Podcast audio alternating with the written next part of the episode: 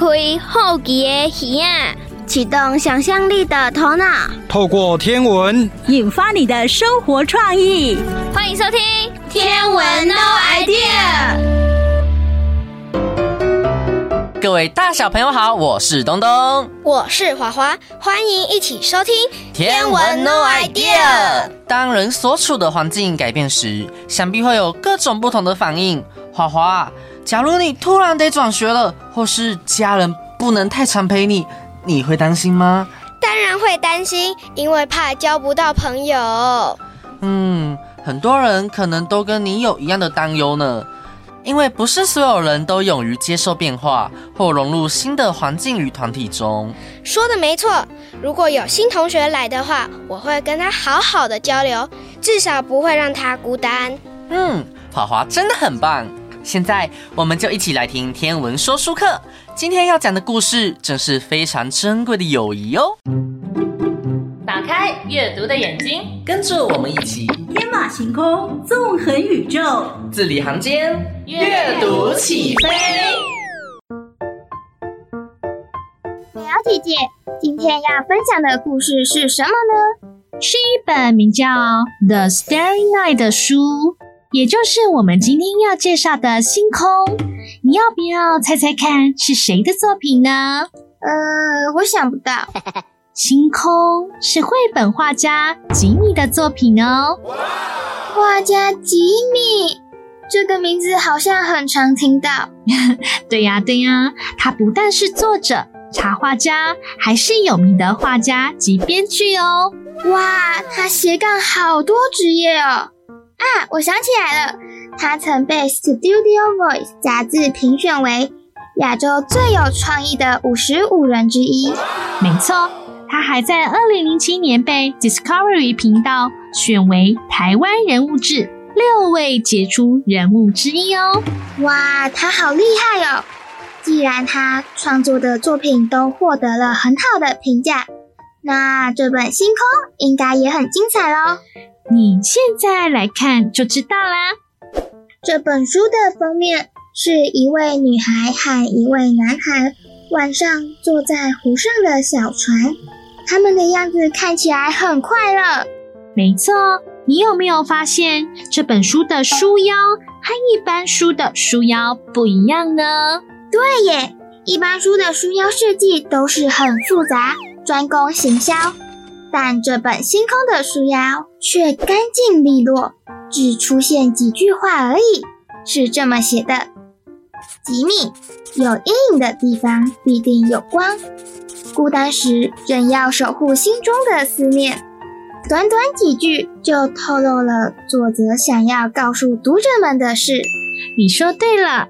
星空的书腰简单，但又明确指出关于这本书想要向读者们表达的重点。原来是这样啊！对呀，你翻翻看哦，这本书出现了几幅画呢？我数数看，一、二、三、四、五，总共有五幅画。咦，苗姐姐，你看。这幅画好像是知名荷兰画家梵谷的作品，星空耶，和这本《星空》名字一样。没错，我觉得吉米这本书的名字灵感应该就是来自于画作《星空》。你再翻翻看哦，书中主角小男孩、小女孩不也是在星空下度过快乐的时光吗？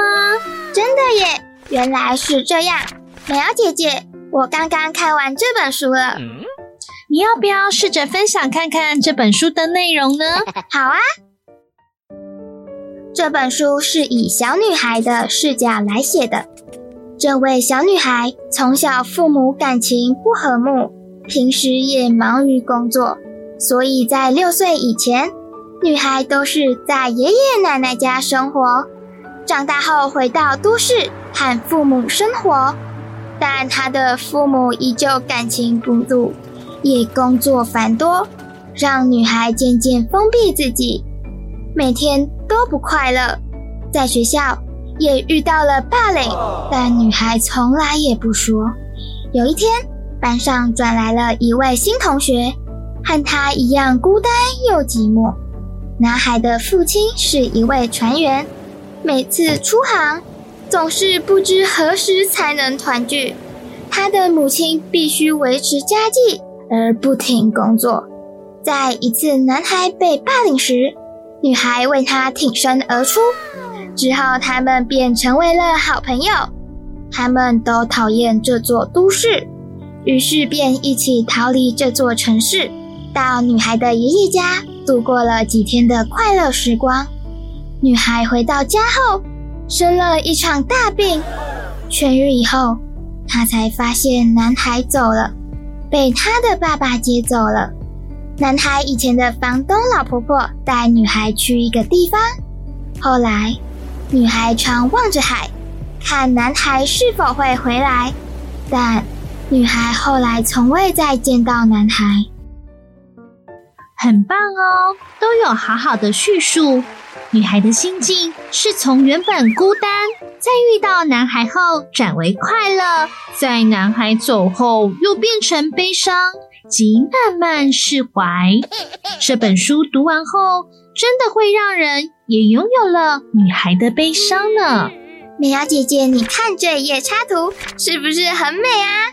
男孩和女孩无忧无虑的在星空下的夜晚，自由自在的游泳。真的耶！我也很喜欢这一页的插图哦。难得的快乐，难得的平静，对他们而言。十分可贵。我还发现，只要男孩和女孩在一起时，他们两个人都很快乐。对呀，对呀。也许是因为对男孩和女孩而言，彼此都是最可贵的。希望你以后也可以找到这样子的人哦。没错，希望大家一来阅读这本《星空》哦。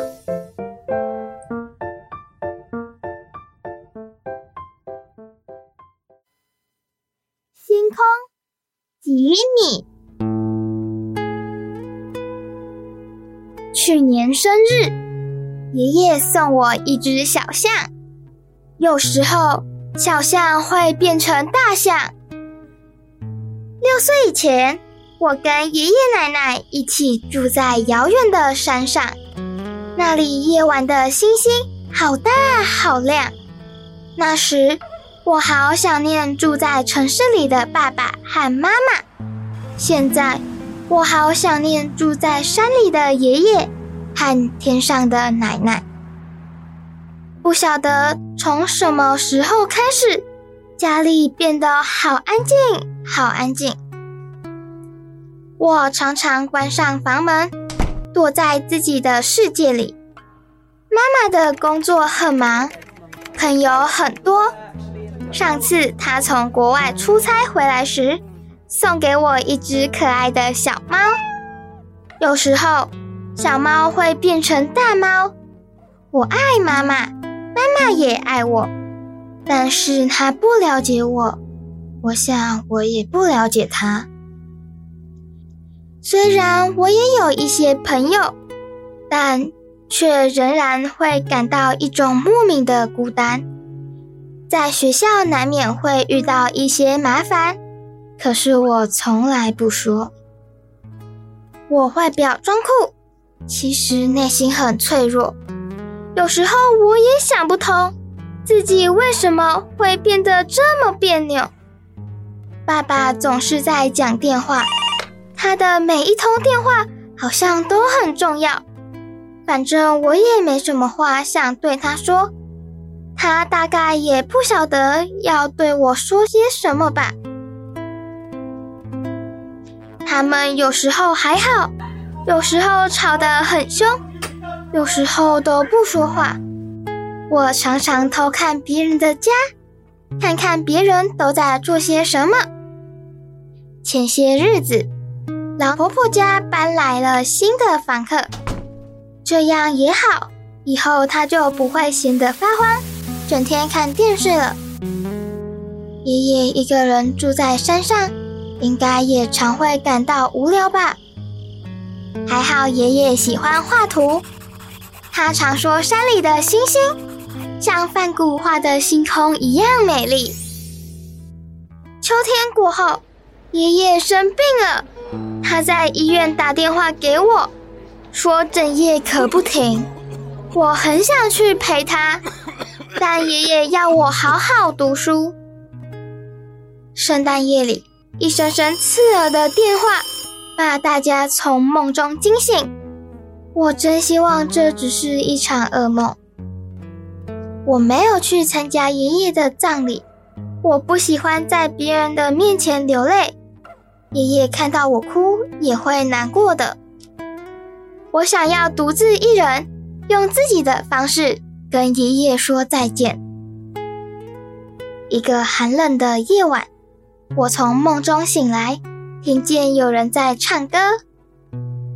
我看见一个陌生的男孩躺在老婆婆家的屋顶上，对着漫天大雪。轻声歌唱，他那快乐自在的模样，仿佛来自另一个星球。学期开始，班上转来一位新同学。自我介绍时，他只说了名字，就再也不肯多说一句话。他非常沉默，从不主动跟别人打招呼。同学。都觉得他是个怪胎，我倒觉得还好。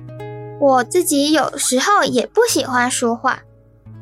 开学很久了，他还是独来独往。隔壁班有些同学看他很不顺眼。我常常看见他窝在书店角落，安静地看书，完全不理会周遭的世界。不知道为什么，我总是会在这里。那里遇见他，他看起来就跟我一样孤僻，但我比他幸运，因为我会变魔术。每次下雨，他都不带伞，看他一个人在大雨中奔跑，不知道为什么，我竟然感到有些羡慕。他总是拒绝别人的帮助，仿佛离开人群才会感到自在。他像是一颗种在迷宫里的植物，从不在乎迷宫的出口在哪里，而我却像是关在笼子里的小鸟，渴望飞向辽阔的天空。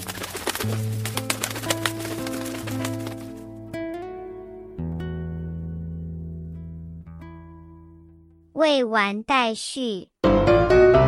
华华，你怎么一副心不在焉的样子啊？哎，最近上的暑期辅导和补习班，各个新的课程让我觉得好苦恼哦。哦，这感觉我知道，补习的压力的确比较大，但也是个挑战。对啊，会担心自己能不能继续跟上进度与适应难度，我觉得有点焦虑。我了解了。哎，今天妹妹要告诉我们一些调试心情与管理压力的建议哦。那真是太好了！现在一起来听《天文妹妹养成记》，跟着妹妹一起从零开始学。妹妹妹妹妹妹妹妹妹妹。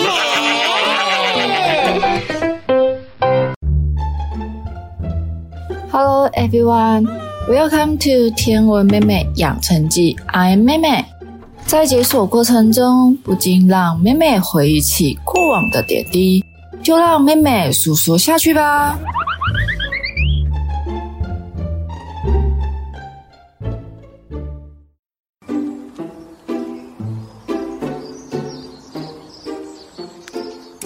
妹妹以前啊是个贪吃的小孩，所以呢，小时候的我非常的胖哦。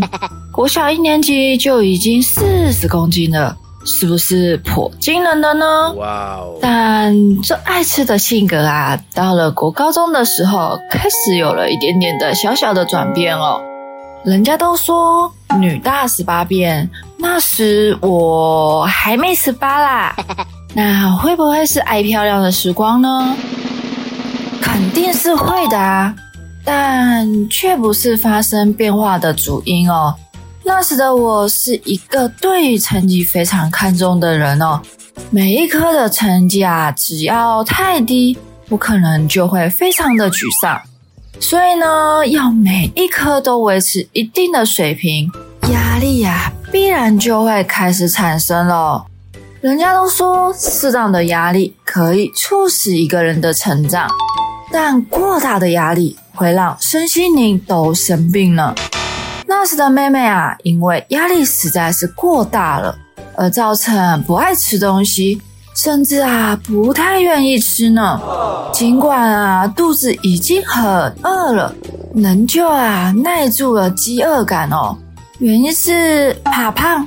其次啊，是长时间的不饮食，造成肠胃不太好了啦。其实这样的后果会造成很严重的影响哦，就是身体不太好，很多时候呢都会变成很受限哦。若只有几件事情受限，可能就还好，但当很多的事情都受限的时候，就会很尴尬喽。例如夏天很热，就是要吃冰嘛。但身体不好的人就是不适合吃冰喝凉的东西哦，只能喝温温热热的。又好比因为肠胃不好，所以只要是不好消化的食物都应该尽量避免。这么一来，就有超多食物不适合吃的哦。这时候啊，妹妹再回头看看这一段。就在思考啊，压力无所不在，那该如何让自己能够适当的舒压呢？其实啊，有时候感觉到压力大，反而是回顾心理健康的好时机。在觉得压力大的当下，建议啊，可以先找寻压力的来源，并将思绪从中抽离出来。尽量啊，不要专注在给自己压力的事情上面哦，因为呢，这只会让压力更大而已。不过，要将思绪从压力当下抽离，其实哦，非常的不简单哦。因此呢，妹妹在这里介绍七种舒压的方式哦。第一种，深呼吸，这是最简单、立即又有效的方式哦。在心情平静的时候啊，可以多练习深呼吸，并且重复的练习哦。第二种，动起来，运动啊，其实啊，能够疏解压力，促进脑内啡、血清素、多巴胺等等的神经传导物质的分泌哦，让人们产生快乐的感觉。第三，写日记，写下一天的大小事。能帮助人们了解人生不如意啊，其实啊十之八九的感觉哦。那将这些开心或者是不愉快的事情记录下来，反而啊可以帮助纾解压力呢。第四，听音乐，聆听较柔和的或者是令人放松的音乐，会减缓压力的反应哦。相反的，节奏越快的音乐能够帮助你的运动表现哦。第五，发挥创意。其实啊，不论是绘画、着色，或者是写诗，培养各种兴趣啊，创作或者是发挥创意的同时，其实都能够有效的帮助身心灵的放松哦。第六，和亲友聊聊。当压力太大的时候啊，不妨和家人、朋友分享你的心事。若不方便，可以参加一些团体、社区活动，或者是互助团体，也相当有帮助哦。最后，想请听众们留言给妹妹，分享你自己的舒压方式哦。量子物理学研究揭示了宇宙中所有物体之间的相关性，比如两个一起创造出来的电子，假如你将其中一个送到宇宙的另一端，不管距离多远，另外一个电子都会马上与这个电子有相同的反应。这是可以解释所有的东西如何连接在一起的其中一种解释法。爱因斯坦曾称这个叫做“灭斑的超距作用”。对于梦境心灵感应，科学家弗洛伊德曾经观察心灵感应对精神分析思想的影响，研究各种场景的梦境心灵感应，相信啊心灵感应的存在性哦。说到心灵感应啊，就想到妹妹曾看过一篇文章，写道有一位瑞士男子啊。称自己啊能够和外星人心电感应。有一天呢，接到了来自他们的命令，要他啊前往阿根廷北部建造一座优浮机场，以便他们在地球登陆哦。那机场啊建造的造型啊奇妙特殊，吸引到许多的外星人爱好者前往朝圣哦。后来呢，这名男性啊，因为违法，所以啊入狱了。等到出狱的时候呢，就没有人再看过他喽。所以啊，就有传说中，他可能移居到外星人的居住地了。但这个啊，其实也没有人能够证明喽。毕竟啊，这也只是个传说呢。虽然呢，心灵感应超自然现象真实存在。但目前啊，其实我们还是没有办法去解释它是如何去运作的。相关的研究人员呢，也只能借由观察，并且记录发生的事情哦，记载下这些奇妙的现象。毕竟啊，这些是真的还是假的，我们到目前为止都无法证明哦。不论孩子或是大人。其实呢，舒压很重要，拥有身心的健全，才能够拥有好的人生嘛。又来到了单元的尾声，下一集呢，妹妹又会遇到什么难题呢？那我们就下次空中再相见喽，拜拜。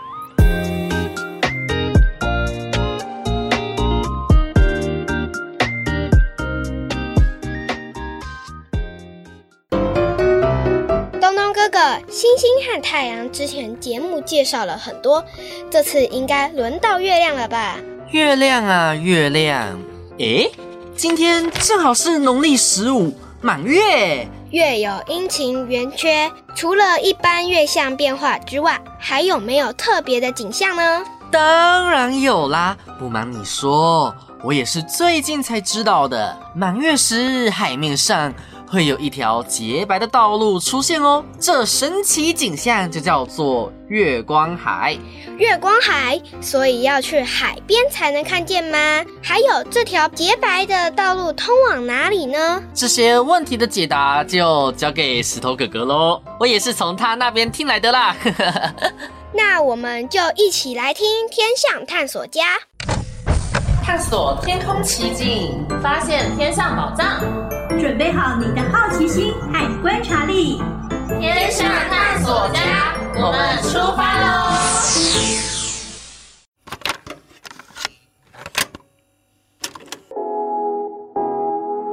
欢迎收听天象探索家，我是喜欢看美丽天空的石头哥哥。在每一集当中啊，我都会跟大家一起探索一个在天空发生的特殊现象。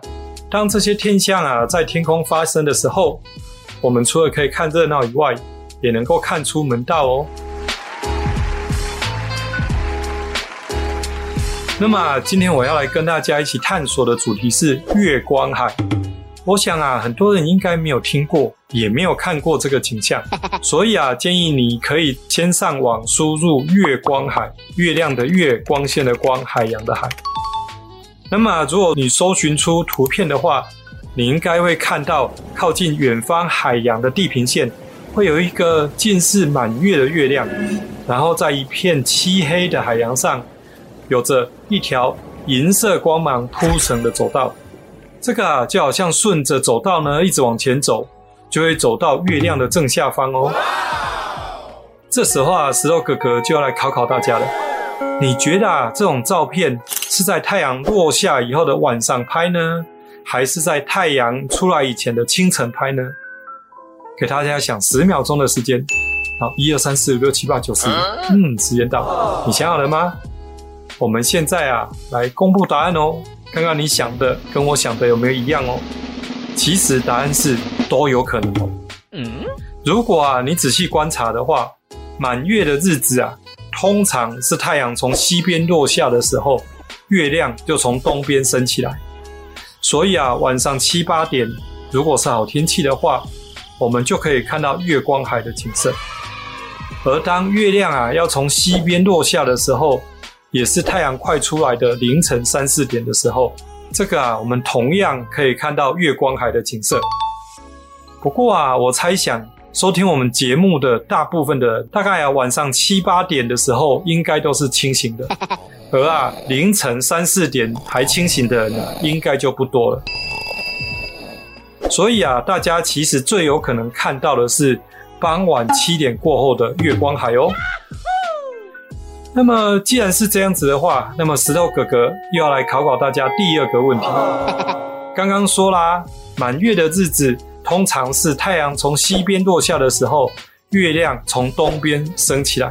那么这时候啊，我们是要在台湾的东海岸，像宜兰花莲、台东可以看得到月光海呢，还是啊要在台湾的西海岸？例如云林、嘉义、台南，可以在晚上七点以后看到月光海呢。同样的，给大家十秒钟的时候想一想。好，一二三四五六七八九十，嗯，时间到。现在啊，我们来公布答案，看看啊，我们答案有没有一样。那么答案是什么呢？答案就是我们要在台湾的东海岸才可以看到月光海，因为啊，月亮呢跟太阳一样，都是东升西落。从台湾的东海岸啊，可以看到月亮从东边的太平洋升起来；而在台湾的西海岸，只能够看到月亮从中央山脉升起来。所以啊，只有在东海岸，才可以在晚上七点过后，可以看到月光海的景象哦。好啦，接着要来问大家第三个问题。刚刚请大家观察月光海的照片中的月亮，似乎啊都是接近满月的。那么，请问月亮每一天都是圆的吗？我想啊，大部分的人都有这个经验，马上就会知道说，哦，月亮呢有圆缺的变化。所以我要问的下一个问题是，月亮是哪一天是圆的呢？呃，我想啊，有的人可以马上说出答案，有的人啊就会不知道怎么解释。反正啊，就是有一天月亮是圆的吧。那如果是这样子的话，那么我们去看月光海，岂不是要碰运气吗？那么如果知道答案的人，应该就会说：“哦，是每个月的农历十五号，月亮会变圆。”啊，这是一个正确的答案。但是在我们生活当中，好像啊，我们不太知道哪一天是农历十五。嗯，没关系，这时候啊，你可以去找一张月历，或是查手机里面的月历。好，以今天呢，八月一号来说，你可以找一下月历下面还有几个小字，上面写着农历十五，或者是有个括号，里面是十五，那么就代表呢，今天呢就是农历十五号哦。那么这时候啊，如果你是在东海岸收听我们节目的朋友，那么如果呢东海岸呢是好天气的话，你在今天晚上七八点左右到一个安全的海边。就有机会可以看到月光海的景色。但是啊，如果你是住在西海岸的听众呢，你说啊，到现在我才知道这个天空现象，但是我又很想看月光海。不过呢，现在已经来不及出发去东海岸了，那这样子岂不是错过了吗？哦，这个呢，你倒是不用担心。或许啊，你会错过这一次，但是啊，每一个月都有一次的农历十五号。所以啊，机会还是很多的哦。而且啊，并不是只有农历十五号可以看到月光海。那么理论上呢，农历十三号到十八号这段期间，只要是好天气的话，我们都可以在东部的海岸看到月光海的景色。Oh yeah! 不过啊，月亮呢，并不是每一天都是同一个时间从东方升起来哦。而是啊，它每一天都会晚五十分钟左右升起来。所以，如果你想要知道每天的月亮什么时候从东边升起来的话，你呀、啊、可以上网去查询中央气象局的网站，在它的右上角呢，有一个知识与天文这样子一个标签。那么当滑鼠移到那里以后，把它按下去，在下面的选单的左边第二个，你就会找到每日天文。然后按下去以后呢，你就可以查询不同地点在不同日期的太阳和月亮出现的时间哦。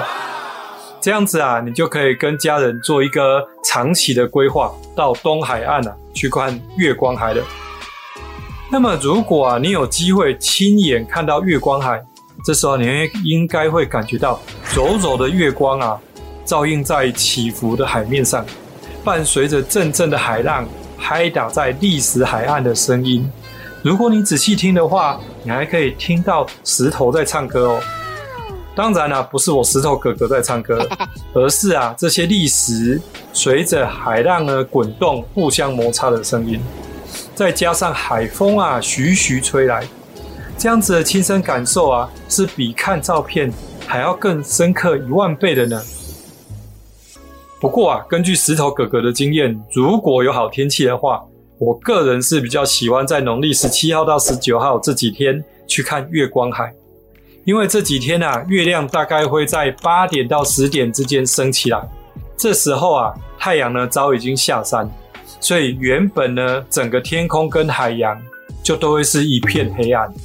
那当月亮呢从海面升起来的时候，那一束银光呢，从海平面的远方照过来，形成一道伴随着海浪上下漂浮的银色走道。这样子的视觉享受啊，比农历十五号、十六号天色还亮的时候还来得美丽哦。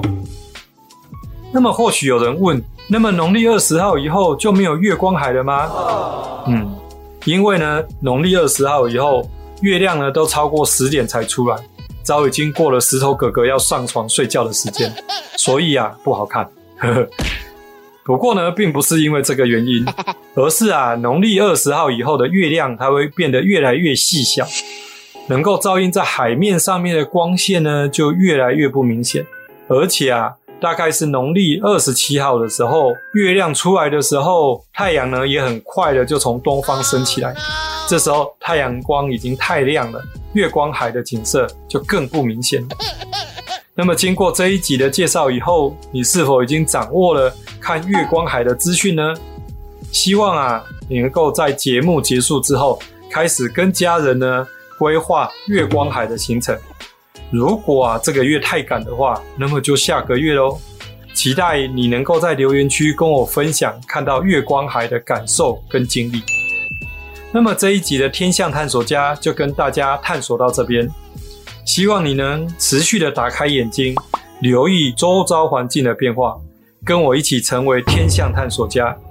我是石头哥哥，我们下次见。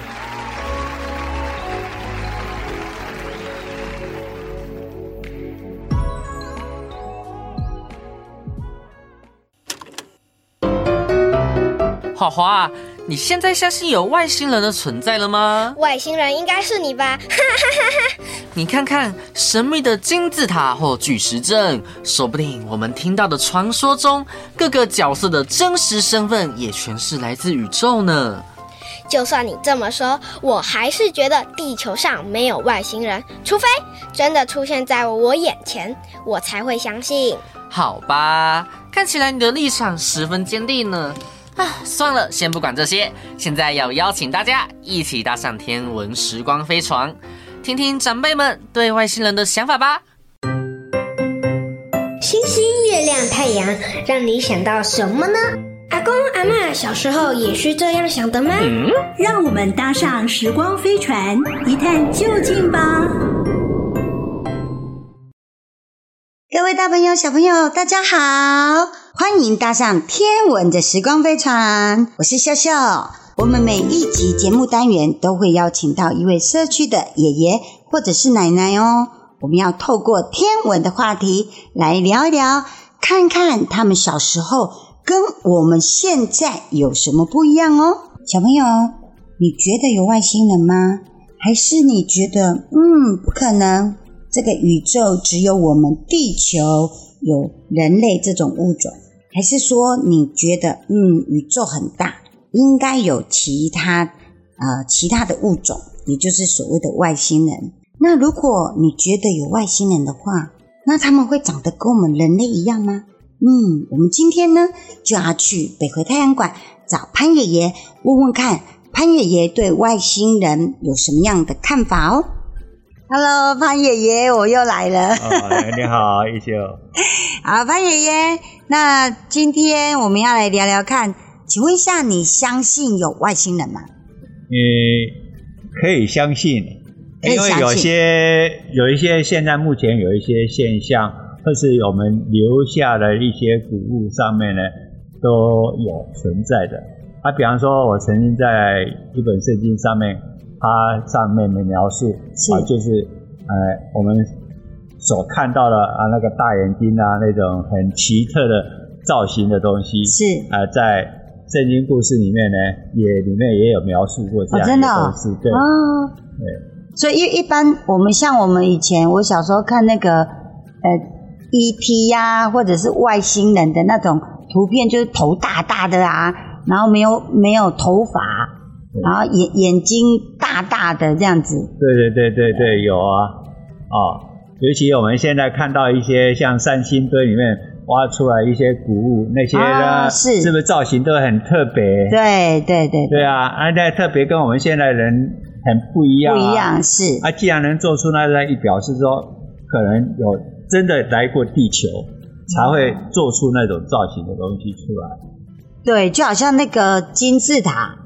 以现阶段的科技，我们人类是造不出来嘛？金字塔，对对对对对对，对，有可能就是以前某种科技啊，就是外来的那个比我们高等的这些，应该讲说他们的文明跟他们的科技可能比我们高出很多，才有办法造出这样子一个建筑物或者是一些呃，让我们现在的人觉得不可思议的事情。对啊。那潘爷爷，你有听过哪些外星人的事件吗？有，呃，在曾经在十几年前，是在北回归线太阳馆就有一个展叫外星人的展。哦，是。对，它里面就有介绍像罗斯威尔的飞碟事件啦、啊，还有秘鲁的神秘画啦，是哦，还有麦田圈啊、哦、这些奇异的事件。对，我我觉得那个罗斯威尔那个飞碟掉下来那个事件，我觉得还蛮真实的哈。对啊，因为在那时候呢，也描述哦，那个人的样子，就是我们现在大家所描述的，头很大，眼睛也很大，哦，对，然后没有头发，对，没有头发，很像人，对对，然后手指头少一少一只，四只手指头对，对，对。所以我觉得现在电影应该是参考。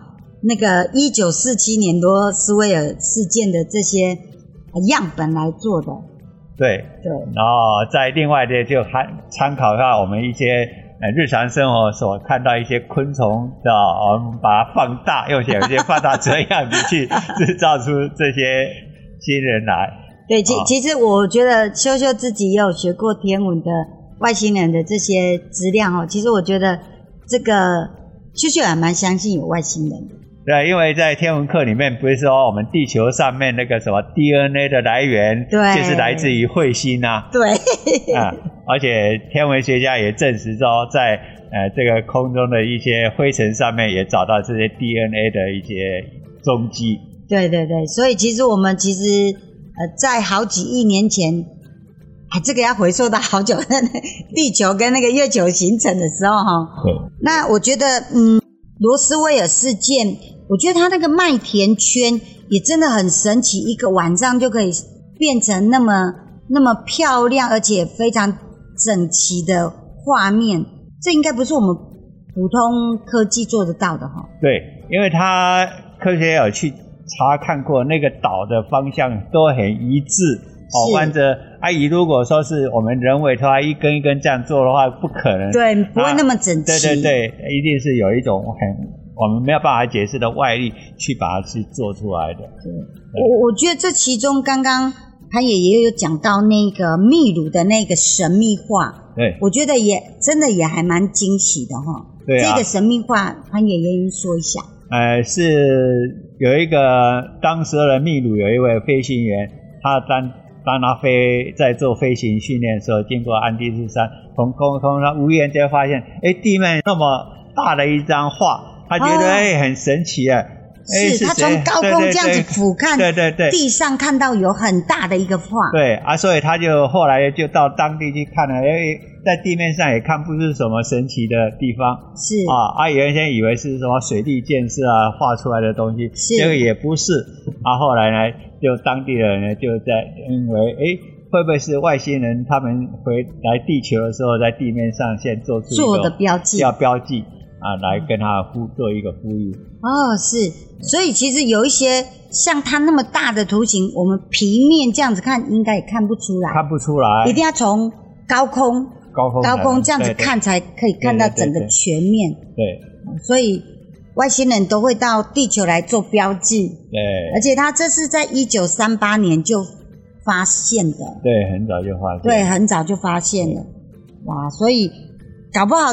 外星人常常来造访我们，有可能，因为他们科技比我们进步，他来地球搞不好我们根本都不知道，神不知鬼不觉的。对对，搞不好像逛后花园一样的。对，啊。那潘爷爷，我们这些呃外星人的踪迹好像都是在国外看到的，那我们台湾有吗？台湾有发现过有外星人来造访吗？好像前一阵子新闻有报道。还记得好像是二零一一年吧，玉山国家公园有一个巡山员，然后在台东的什么嘉明湖，嘉明湖哦，哦，拍到一些一系列的照片，还有一个神形很怪、像人形的东西在那奔跑。是，所以听说有送到美国去检定，这个有没有作假？嗯，好像没有，说是真的是原始的答案，真的有那么一个人。所以哇，原来我们台湾这么小。外星人也有来过哎，对啊，只是他出现不在我们人群中出现，就是在偏、哦、对嘛，应应该是这样，就是因为嘉明湖其实它是一个呃很高的地方，然后很平常也不太有人，除了那些爬山的会去，对。对，所以他能这个巡守员，因为他是负责那边的嘛，巡山员，对，对。哦，巡山员，对，哎，他是负责那边的，所以他。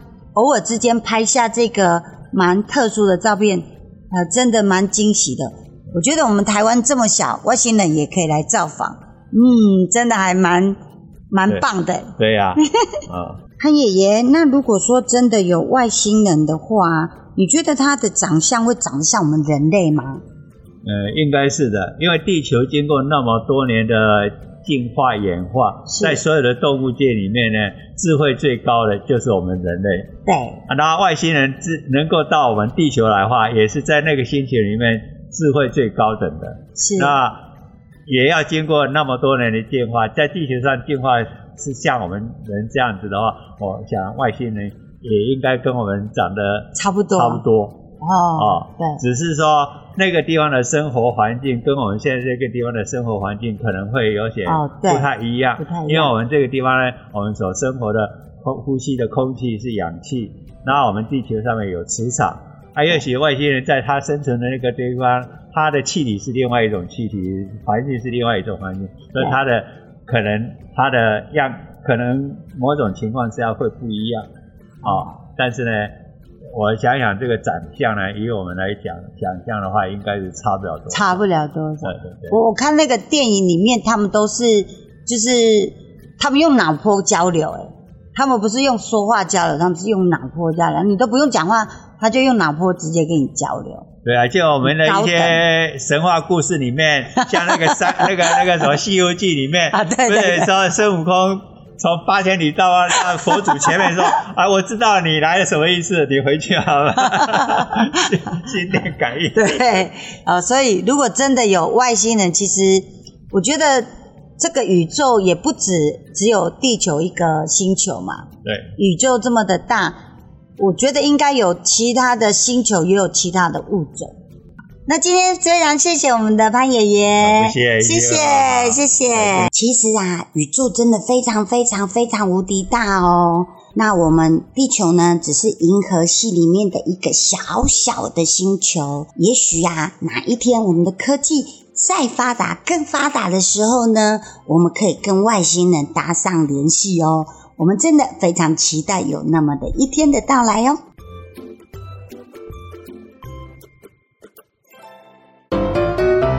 听了这些节目之后，华华，你现在感觉怎么样？心情有没有比较放松了呢？确实好多了，虽然还要面对如山的压力，但我已经知道怎么调试了。那各位大小朋友也别忘记用自己喜欢的方式调节压力哦，多听听天文 No idea 也是有效哦。对了，提醒大家记得赶快去嘉义市天文协会 FB 寻找参加有奖征答的连结，有礼物要送给你哦。还有还有，天文 No idea 官方的赖账号也推出了。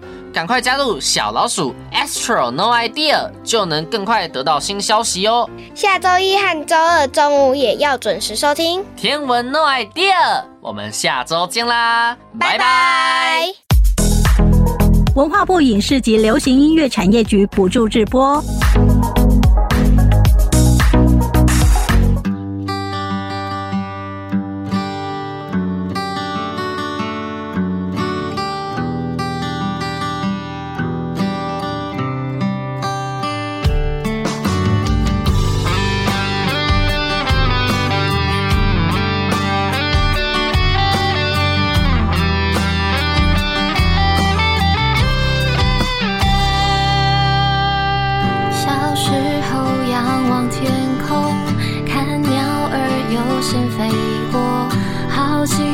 想着云朵它的背后会藏些什么？夜空中满天星斗有一颗流星划过